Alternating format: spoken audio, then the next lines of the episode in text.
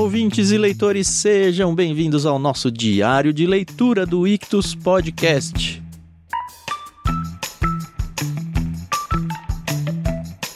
Eu sou o Thiago André Monteiro, arroba vulgutan. Óbvio que você já sabe, você ouve isso várias vezes por semana, pelo menos eu espero que ouça, né? E eu estou aqui, que grande novidade, com a Carol Simão, pra gente continuar nos Irmãos Karamazov. E com a leitura de hoje vão faltar apenas 100 páginas, hein, Carol? Uau! É, pessoal, tudo bem? Aqui é a Carol Simão. Hoje a gente vai começar a ver como você não deve tratar uma mulher apaixonada.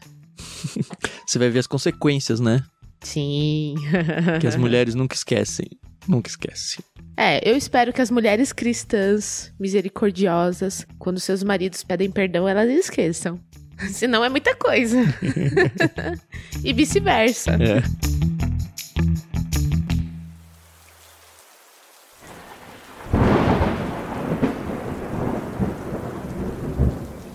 No último episódio a gente teve lá o metade, acho, né? Pelo menos uma boa parte do julgamento do Dimitri e vieram as uhum. testemunhas e os depoimentos das pessoas que acusavam ele que eram perigosas ou contrárias a ele. E agora a gente uhum. vira essa chavinha com o capítulo 4. A gente tem dois capítulos para ler hoje. O capítulo 4 é A Sorte Sorria, Mitya. Aí eu falei, ah, vai dar tudo certo. Mas a gente vai ver que não foi tão uhum. certo assim, né? Pois é, né, seu Tiago? A gente vê que o Aliotia, ele é a primeira testemunha a ser convocada, né? E ele senta ali e tal. Eu não senti assim que o testemunho dele foi tão importante ou que agregou muita coisa dentro do julgamento, entendeu? Porque, assim, todo mundo gosta do Aliotia, isso fica mais uma vez claro. E, meu, ele responde o que perguntam, mas ele não participava muito, assim, da vida deles, mesmo porque ele estava ali no mosteiro uhum. na época, né? É, o que eu senti a expectativa de todo mundo, do público principalmente, era: ah, agora ele vai ser o grande defensor e vai ajudar. Inclusive, o autor traz um pouco essa sensação pra gente no início do capítulo. E aí, conforme ele vai sendo questionado, ele é um cristão autêntico que está falando a verdade, nada mais que a verdade, apesar dele não ter feito o juramento, né? E é... as pessoas falaram: ah, esse aí nem precisa, ele só vai falar a verdade. E a impressão que dá é que realmente ele está mais preocupado em preservar a honestidade dele do que tentar defender o irmão. E uhum. aí, as perguntas que são feitas para ele, ele fala: Não, ele não é o culpado. Ah, mas você tem prova? Não. Ah, mas e você acha que é quem? Eu acho que é o Smerdiakov. E você tem prova? Não. É tudo. não, eu sei que ele não tá mentindo. E as pessoas entendem isso como, olha, realmente ele não está mentindo em acreditar nisso ou tentando forçar um discurso. É o que ele acredita. A questão é que não tem prova. Sim. Mas aí vem, acho que a parte mais importante do depoimento dele, que é quando ele se lembra daquele encontro que ele teve com o Dimitri, onde o Dimitri batia no peito. Essa parte foi muito importante, assim. Eu senti que, assim, ele se lembrou disso e ele meio que, putz, eu lembrei disso e agora eu vou ter que falar, mas eu não queria ter lembrado. Mas eu acho que ele sentiu que isso ia prejudicar o Mitch. Eu não entendi assim, não. Eu achei que ele falou, cara, como que eu esqueci isso? Isso é um fato tão importante. E aí ele fala, não, olha, isso aqui batia no peito. Ele falou, era estranho onde ele batia, porque não era no coração. E ele também não batia de soco, ele ficava indicando com o dedo. Agora, com todas as informações, eu percebo que ele estava, na verdade, mostrando onde estava a bolsinha de dinheiro escondida. e aí faz sentido. Aí eu falei, é, faz sentido mesmo. Agora, por que, que uhum. Dimitri só escondeu que tinha isso lá dele, eu não sei, né? Mas encaixa é. com a história. Não, encaixa, encaixa. Eu ainda fico pensando onde tá a medalhinha que a Coca-Cola deu pro Dimitri. É, porque não adiantou para nada, né, até agora. Nada. Então, eu não sei se eu fico com muita Agatha Christie na minha cabeça e a gente já viu que um anel, uma pulseira, um colar dentro da trama dela faz muito sentido. E aí eu, tipo, eu fico esperando, tá, mas vai acontecer alguma coisa. Tá, mas, mas, mas não aconteceu. E não né? acontece. É. Né? No entanto, outras coisas que a gente passa batido, do tipo ele ficar batendo no peito, voltam à tona com tanta importância, né? Pois é. E mais uma vez o Mitch aqui fica se metendo, né? Ai, juiz, a cada um que fala, tem que falar: acalma, senhor, se acalma, senhor. e o juiz vai perdendo a é. paciência, é. né? Ah, mas quem não perderia? Porque você imagina, né? No final aqui dos dois capítulos, a gente vai descobrir que já se passou o dia todo, né? Já tá praticamente anoitecendo. Então você imagina que cansativo que tá sendo, né? Ficar calmando o Dimitri o tempo inteiro. Mas tudo bem. Passou o depoimento do Aliotia. E aí chega a futura ex-viúva. Porque, gente, achei fantástico a forma como narraram a entrada da Catarina Ivanovna, né? Toda de preto, com um véu, sei lá. Ela tava ali, era uma viúva, entendeu? E que fantástica que é essa personagem. Que fantástica. Porque ela se senta, né, ali no banco de testemunhas, né? Num primeiro momento, você vê que ela tá em luto, né? Tá de luto por causa do Dimitri, né? Uhum. Ela não quer que ele seja julgado, culpado, né? Ela sabe de tudo o que aconteceu. Ela tenta livrar a barra dele de todas as formas, né? Falando até do dinheiro que ele tinha surrupiado, né? Que ela tinha separado para mandar para a irmã dela. E ele pegou esse dinheiro, né? E até uma dívida que ele fala que ele tem com ela para sempre. Ela traz esse assunto à tona, né? Mas ela o perdoa e não é, sei na verdade. Ela constrói um discurso que me deu até vontade de voltar a ler aquele trecho lá, apesar de eu não ter ido. Que a vontade não foi tão Uhum. grande assim. Mas ela fala: Olha, eu dei um dinheiro porque eu sabia que ele estava precisando do dinheiro. Sim. Tanto que eu falei pra ele: Olha, você pode mandar pra lá pra Moscou, que era pra mandar pra irmã, né? Na hora que Uhum. você quiser. Porque na cabeça dela, pelo menos é o que ela diz aqui, eu achei meio caô, mas ok. Na cabeça dela, o dinheiro que ela tinha dado pra ele ia ajudar ele a resolver o que ele precisava.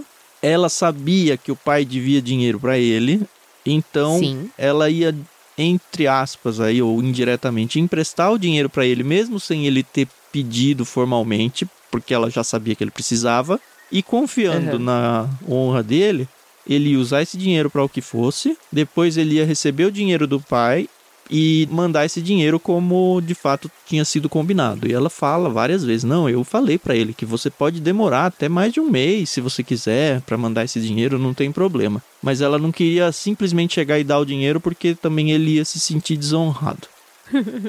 Até aí eu achei, ok, ela tá do lado do Dimitri, É. mas depois. Então, depois que vem, né? Porque assim, tem o testemunho dela, que também basicamente é isso, ela falando da honestidade dele e de que na frente dela ele nunca tinha feito nada contra o pai, que apesar da situação com a Grutchenka, ela gostava dele e tal, enfim. Aí foi onde eu pensei, ok, a sorte sorri pro Mitya, porque o depoimento da Catarina tem um peso muito grande, né? Mas ó, eu vou ler um trechinho aqui, Carol, que é bem importante, vai ser mais claro daqui a pouco. É ela Tá. falando: Não me lembro de ameaça alguma de sua parte em relação ao pai, ao menos em minha Aham. presença. Ele jamais disse nada, jamais fez ameaça alguma. E assim, ela já tinha aquela carta, né? Que essa aquela carta vai voltar daqui a pouco. Então aqui já é uma mentira das mais deslavadas, né? Então, quando a gente chegar lá no final do segundo capítulo que a gente leu hoje, eu quero fazer um comentário que acho que se eu fizer agora eu vou estar queimando aí a largada. É uma coisa que eu fiquei pensando, em nenhum momento eu vi a Catarina e o Fiodor juntos no mesmo ambiente antes dele morrer. Então, não sei se ela nunca realmente presenciou, eu porque também não lembro de nenhuma cena com os ouvi. dois. É, mas tudo bem. Aí a gente vê que depois da Catarina, da Caterina, eu sempre falo errado, é Caterina. chega a nossa querida Grunchenka. Que pra mim é a personagem mais legal do livro, assim, de construção de personagem. Pra mim, de longe, assim, é a mais legal. É, eu acho que ela é a mais profunda, né? Afinal de contas, se o homem tá morto é por causa dela. e aí é exatamente isso que acontece. Primeiro também ela vem toda de preto, né? Como uma viúva, uma pessoa de luto. E a Caterina não gosta, né? De estar com ela, né? Mas fazer o quê? Foi convocada, tem que estar. E aí a gente vê o lado da Grunchenka. E rapidinho, eu, eu vou voltar, tá? Uhum. Mas o Rakitin é primo dela. Ah, a gente já tinha cantado essa bola. Na verdade, lembra quando o Aliotia foi com ele na casa da Grutchenka? Sim. E aí o Aliotia falou, ah, ela é sua prima. E aí ele fala, aqui, minha prima, o quê? Eu até tirei um sarro, acho que na gravação do áudio. E aí depois você Ah. falou, ah, vai, ele tá indo lá. E eu até falei, ah, Carol, mas é a prima dele. Aí você falou, sei, sei, sei. E no fim que era mesmo, hein? É porque Porque assim, eu não sei quem tá ouvindo a gente, mas pelo menos aqui. Também não sei se isso é São Paulo ou se é só no meu contexto. Mas eu tinha uma amiga que ela me ensinou isso. Nem sei se foi uma boa, uma boa aula. Que as primas são as garotas de programa. Ah, é, né? isso aí é Então- conhecimento comum. Ah, vou lá na Ah, casa então das eu- É que eu primas. sou, eu sou muito inocente. É eu sou muito inocente. Ah, mas eu acho que no caso aqui tem um salto de época e de contexto de país até que não sei se prima é tão universal assim. Mas ok, aqui no Brasil é. É. E aí a gente vê que a Grutchenka, ela culpa muito, né, o Smerdyakov. É aquela situação, né? O homem tá morto, não tem como se defender, então, diferentemente, o Aliotia, por exemplo, no testemunho dele, ele fala que ele acredita que foi Smerdyakov, mas ele não tem provas, né? Porque ele acredita, na verdade, na inocência do Dmitri. A Grutchenka não, ela já fala que foi Smerdyakov Uhum. mas também não tem provas, né? E aí ela conta, a Grutchenka, depois que ela faz a acusação do Smerdyakov, né, falando que ele é o culpado, ela conta da situação quando ela conheceu a Katerina, que foi uma das cenas mais engraçadas, né? Aquela visita das duas lá, né? A Grutchenka que foi Uhum. visitar ela porque a Caterina tinha Isso. chamado, né?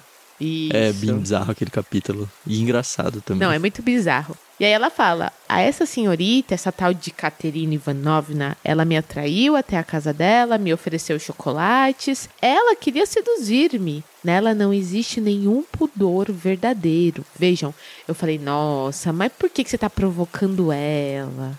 Ela tá pagando o advogado do Dimitri. Fica na sua. E aí, depois dessa fala, a narração é assim, né? Nesse momento, o juiz a deteve, dessa vez com energia, pedindo-lhe certa moderação em suas palavras. E é importante dizer que no depoimento das duas, o Dimitri não abriu a boca. Então, nessa que você falou que o Dimitri não abriu a boca, mais ou menos. Porque quando a Kátia terminou de falar, eu até pus uma interrogação do lado, porque na verdade eu não entendi. Porque eu li todo o discurso da Kátia meio que protegendo o Dimitri, tentando ajudar, É, certo? isso. E aí, Certo. olha só. Mas quando ela terminou, ele exclamou de repente, com a voz cheia de lágrimas, estendendo as mãos à jovem: Kátia, Kátia, por que me destruíste? Eu falei: Ué, como me destruíste? E aí, e ele explodiu em lágrimas, mas logo se dominou e voltou a gritar: Agora estou condenado. Eu falei: Ué, será que eu li errado? E eu não entendi de verdade essa parte. Aí eu simplesmente só segui.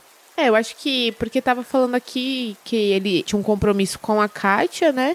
Mas se envolveu com a Grutchenka. Agora você também fez pensar, também não tinha olhado com outros olhos, só ali. Uhum. E aí depois que entra a Grutchenka.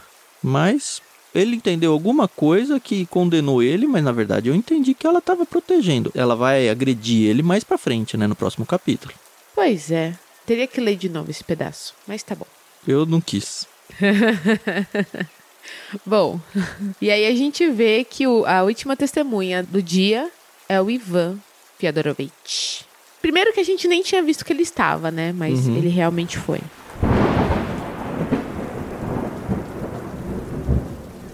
Assim termina o capítulo 4, né? Isso. E aí a gente entra então no capítulo 5, que é a catástrofe repentina, com esse depoimento do Ivan. Esse capítulo, ele foi pra mim muito intenso, no sentido de que a gente estava seguindo até então a narrativa do Ivan, da situação que ele estava vivendo, do conflito interno dele. E nós, né, leitores, ficamos naquela. Será que ele vai se acusar? Será que ele vai acusar o Smerdyakov? Será que ele vai é, acusar o Dmitry? A gente estava nessa, Uhum, nesse impasse, dúvida. Eu né? tinha até apostado que ele não ia acusar nada. E de Uhum. fato ele tá numa luta interna muito grande aqui. A gente já vê que ele chega doente, né? Tanto que era Sim. ele ter ido depor antes. E aí ele passa mal e tal. E aí fala: não, segura, vai indo outras pessoas. E aí você vem depois. Ainda ficam na dúvida se ele tava ó, ok, assim, em saúde pra seguir ou não. Ele fala: não, eu vou.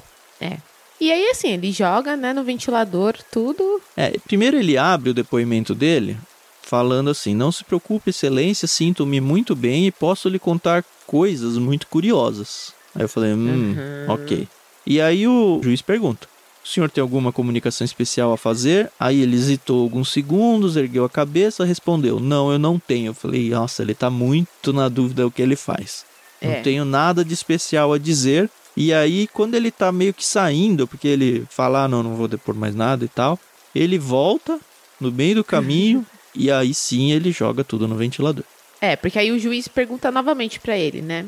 Na verdade, ele primeiro pega o bolo, né, o maço de dinheiro e, ah, e é. mostra, né, falando, ó, tá aqui. Eu recebi o ontem de Smerdiakov, do assassino. Eu fui à casa dele antes dele se enforcar. Foi ele, não meu irmão, quem matou meu pai. Ele matou e fui eu quem lhe deu a ideia. Eu falei, eita, agora que o negócio vai Então, ele não só acusou, mas ele se colocou muito forte, né, na coisa.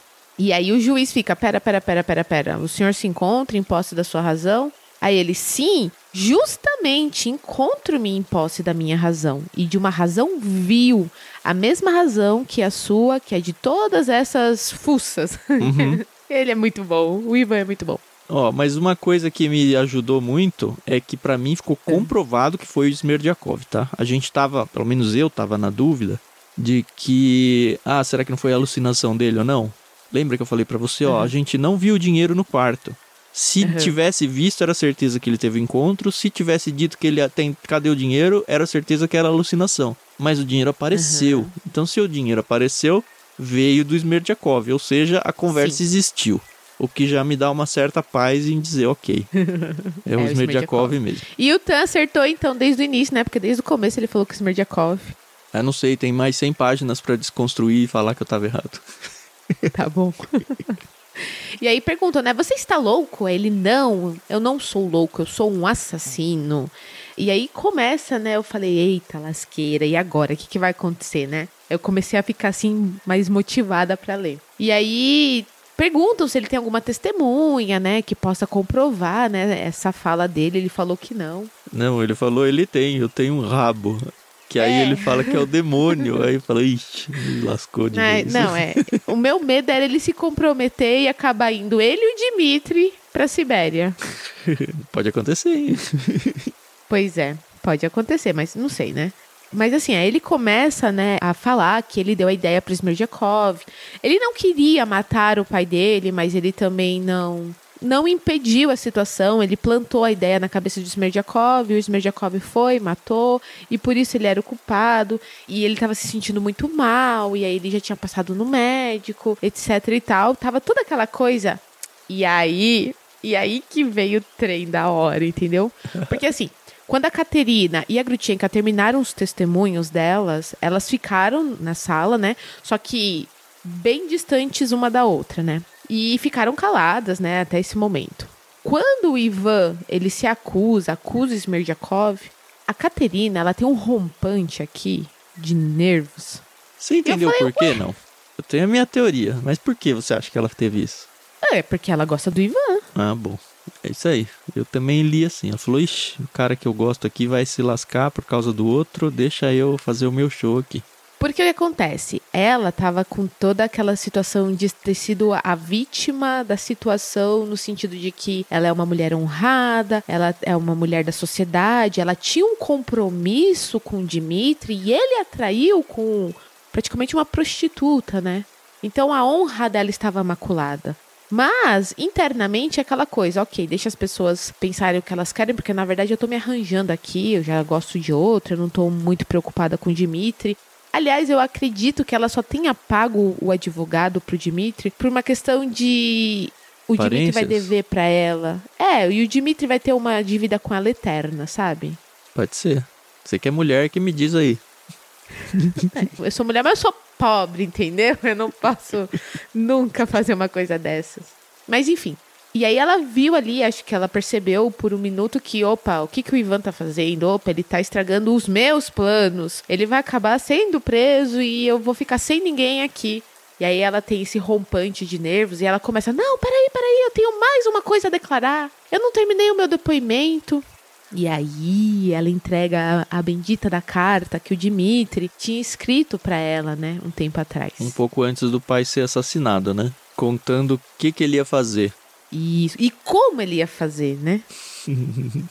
Aí o bagulho, né, gente, toma outros rumos. E dado que é o Smerdyakov, é um azar do caramba, hein? Acontecer exatamente como ele tinha pensado que ele faria. Mas na verdade É, o Smerdiakov é. ele já tinha meio que sacado. Ele falou: eu vou matar só se o Dmitri não matar, mas eu acho que o Dmitri vai matar primeiro. Então tava muito Uhum. claro o que, que ele ia fazer, né?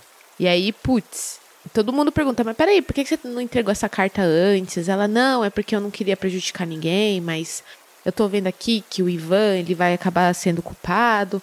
E contou toda a história que a gente já conhece, né, de como na noite anterior o que, que tinha acontecido. E o Mitch até fala, não, realmente, eu escrevi isso aí quando eu tava bêbado, mas não fui eu, não fui eu. E eu fico, ai, que Teve saco. uma cena em que o Dmitri confirma que a carta é dele, não teve? Sim, aqui na 805 ele fala: Ela é minha, minha. Se eu não tivesse ébrio, não a teria escrito. Nós nos odiávamos por muitos motivos, Kátia. Mas eu te juro, mesmo te odiando, eu ainda te amava, Kátia. Mas tu, tu não me amavas. E aí ele voltou a se sentar e tal. É ah, olha, como as pessoas complicam a vida delas. Gente, sejam simplistas. Mas a desculpa que a Katia dá publicamente é por causa da Grutchenka, né? Porque mesmo ela não querendo estar com o Dmitri e querendo ficar com o Ivan, ela não diz isso, a gente que saca. Só Uhum. que ela, ao mesmo tempo, eu acho que os dois são verdadeiros. Ela tem um ódio da Grutchenka pelo fato do Dmitri gostar mais da Grutchenka do que dela, que ela quer destruir os dois juntos, assim. E aí fica Exatamente. justamente jogando o nome da Grutchenka aí pro público aos leões. assim. Não, aí a Grutchenka também se mete, né? E fala: Ah, Mitya, tá vendo? Isso é uma cobra, isso é uma víbora, ela te condenou. E agora você ainda vai gostar dela? E aí eu fico, eu também não entendo qual é dessa Grutchenka. Não entendo qual é dessa aí. Ela gosta do Dmitri, ela quer ficar com ele. E assim, as duas fazendo mó cena, né? Se debatiam. E Aí elas são tiradas de lá, né, pelos oficiais. O Ivan também, acho que é tirado porque começa a passar mal e tal, não é? Isso, e as senhoras que foram assistir o julgamento estão ali na pipoquinha. É, só lógico. curtindo. Aquele meme do Michael Jackson comendo pipoca no cinema, isso aí. Deixa eu ver o Exato. circo pegar fogo aqui que tá legal. E aí depois É. vem uns médicos, né? Vem um médico pelo menos, né? Que o juiz pergunta pra ele sobre o Ivan, sobre a saúde, porque enfim, o Ivan se condenou ali e o juiz precisa tomar É. alguma decisão. E aí o médico vem, em respostas às perguntas do promotor e do advogado, o doutor confirmou que examinara Ivan dois dias antes e logo previra essa febre alta e iminente, mas o enfermo não quisera cuidar de si mesmo. Ora, positivamente, ele não se encontrava em um estado mental dos mais normais. Chegou a confessar-me que sofria de certas alucinações, que encontrava na rua pessoas já falecidas e que o Satã sempre vinha visitá-lo todas as noites, concluiu o senhor doutor. Então, meio que, pelo menos juridicamente, eu acredito que todo o discurso dele ali foi desacreditado por causa desse depoimento do médico. Acho, vamos ver. Então, mas agora tem a carta, né? Tem a carta do Dimitri. É, o Dimitri tá lascado, mesmo não sendo ele, ele tá lascado.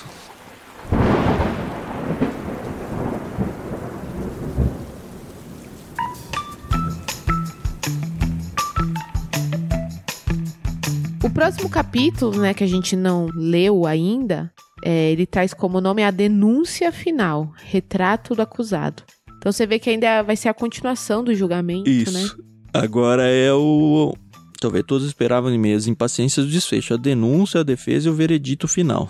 E acho que vão ser os dois, o advogado e o promotor, né, que vão falar. Na verdade, a denúncia é o Isso. promotor, né? É. Vamos ver, né, o que, que vai acontecer. Uhum. Praticamente página 810, aqui tem três linhas na 809, o livro termina na 910, que é praticamente 909, 100 páginas. 100 páginas. E uns poucos dias, né? Falta o quê? Uns quatro episódios pra gente terminar?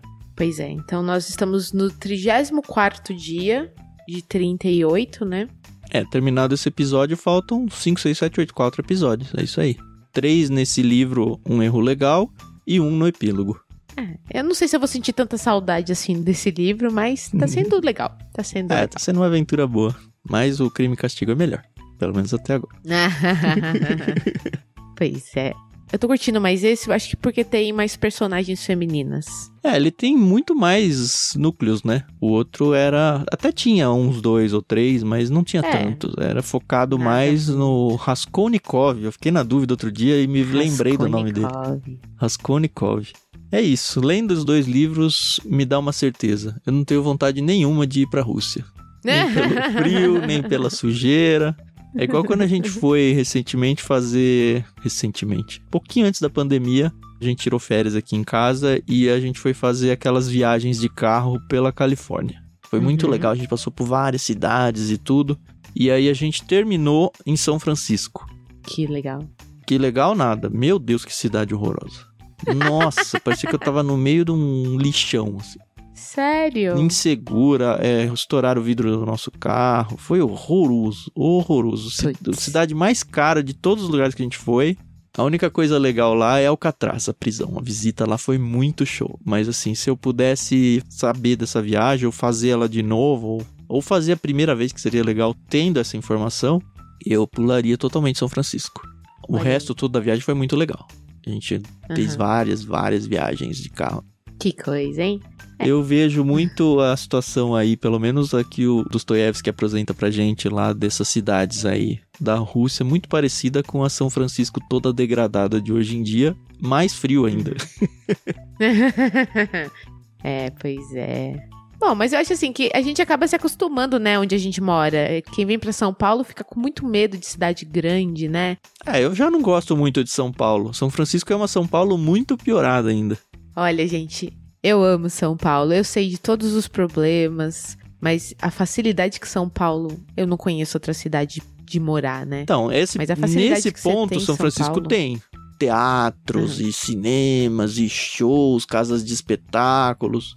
Só que enquanto você vai andando na calçada com a sua bolsa, sei lá, fala uma marca de bolsa muito cara aí, não sei.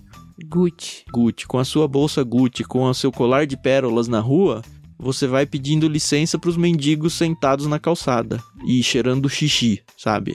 Cheirando urina. Aham. É horroroso. E é muito isso, eu nunca tinha visto assim. Porque andam pessoas muito ricas na rua, assim, normalmente, tropeçando nas pessoas miseráveis. Eu não entendo como isso é capaz de acontecer assim no mundo. Mas acontece. É, e pra você ver, né, que às vezes você segue certos blogueiros e influenciadores que mostram uma cidade, mas é o filtro, gente. Então, tá aí um depoimento de uma pessoa que foi lá e viu a realidade. Mas tá bom. Voltemos à nossa querida Rússia, ou não tão querida assim. Não, deixa ser querida, porque ela tá bem longe. Isso aí. E se você é descendente de russos aí, tá? É só o meu óculos através do Dostoiévski. Aqui tá, eu nunca fui lá, não visitei. Pode ser que seja uma realidade diferente hoje, por favor, não se ofenda com isso. Isso aí. Então a gente volta no próximo episódio. Não esquece, a gente tem lá o nosso clube de assinaturas. Escolhe um plano lá pra ajudar a gente. Considere ser um dos nossos apoiadores. Compre suas coisas na Amazon pelo nosso link. E entre no nosso canal no Telegram, t.me barra Clube Ictus. Tá bom? A gente volta então no próximo episódio com mais um pouquinho de Os Irmãos Karamazov. Muito obrigado pela audição e até a próxima. Isso aí, pessoal. Obrigado pela paciência e a gente se ouve no próximo episódio. Até mais.